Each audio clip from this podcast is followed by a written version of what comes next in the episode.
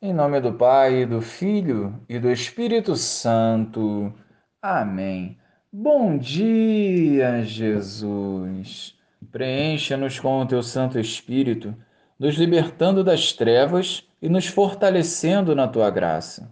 Inspirai-nos ações que edifiquem o teu reino por onde andarmos. Amém.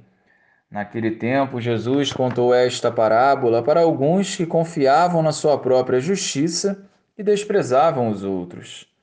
Dois homens subiram ao templo para rezar. Um era fariseu, o outro cobrador de impostos. O fariseu de pé rezava assim em seu íntimo: Ó Deus, eu te agradeço porque não sou como os outros homens, ladrões, desonestos, adúlteros, nem como este cobrador de impostos.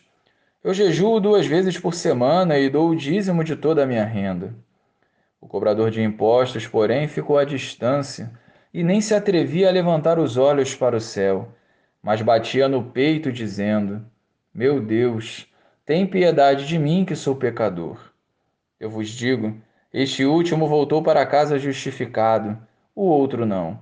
Pois quem se eleva será humilhado, e quem se humilha será elevado. Louvado seja o nosso Senhor Jesus Cristo, para sempre seja louvado. A oração não é para usar Deus em nosso favor, é para nos colocar em comunhão com Ele, abrindo-nos à conversão. A oração humilde e com reta intenção no coração agrada a Deus, como nos mostrou o Evangelho. É impossível para o homem enganar ao Senhor, que conhece profundamente o nosso interior.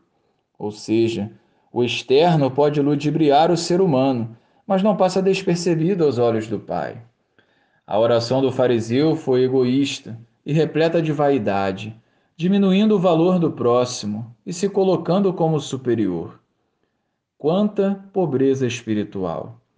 Ao refletirmos essa palavra, possamos igualmente refletir como têm sido as nossas orações, quais têm sido nossas prioridades e se as nossas súplicas estão sendo agradáveis a Deus.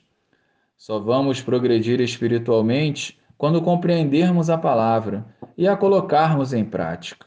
Com o coração manso e humilde, a exemplo do publicano, depositemos toda a nossa confiança e esperança em Deus, reconhecendo as nossas limitações e fraquezas. Glória ao Pai, ao Filho e ao Espírito Santo, como era no princípio, agora e sempre. Amém.